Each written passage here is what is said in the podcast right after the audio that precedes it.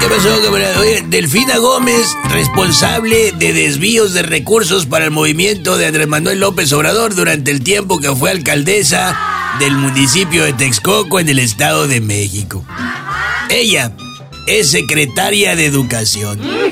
Pues será de Educación Financiera, ¿verdad? ¿Se acuerdan en la época? ¿Se acuerdan en la era de Peña Nieto de aquella frase de No te preocupes, Rosario? Ah, pues suena igualito, solo que en lugar de Rosario, ahora es Delfina. Ayer salió a la mañanera el secretario de Gobernación, Adán Augusto López, disfrazado, por cierto, del vampiro de Hotel Transilvania. No sé si lo vieron. Ah, bueno, pues, ¿qué creen? No, no dijo nada sobre Delfina. Vaya, como si no existiera, que de hecho ni existe. La última vez que supimos de ella, que habíamos sabido de ella, fue cuando sacó aquella carta compromiso para el regreso a clases que ya saben cómo le cayeron encima. Sí, desde entonces. La verdad, si me la encuentro no la reconozco. Pues el secretario de Gobernación no dijo nada de Delfina Gómez, pero sí habló de Banamex. Habló de Banamex como si el gobierno federal fuera accionista del banco. Ay, no, ¿qué es eso? Y así pasa cuando el gobierno federal quiere evadir los temas difíciles, es decir, casi todos.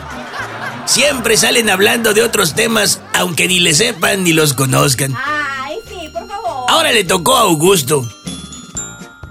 Sí, sí, sí, sí, el, banco, el banco Banamex, claro, cómo no, cómo, cómo no recordar al Banamex. Sí, con sus cajas y sus cajeros y, y sus escritorios y, y su dinero, ¿verdad? Sí, cómo, cómo no, recordarlo. Sí, sí, sí, lo quieren vender, sí, supe que lo quieren vender, sí, sí, sí. Me encontré a Ricardo Salinas Pliego. Oh, gran amigo.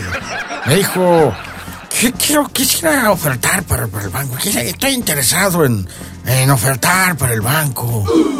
Y, otros más por ahí que, que, que los conozco de vista y, y- y de oídas. Y sé que también quieren comprar el Banamex. Sí, cómo no. Muy, muy guapas las cajeras, ¿eh? ¡Ay, no!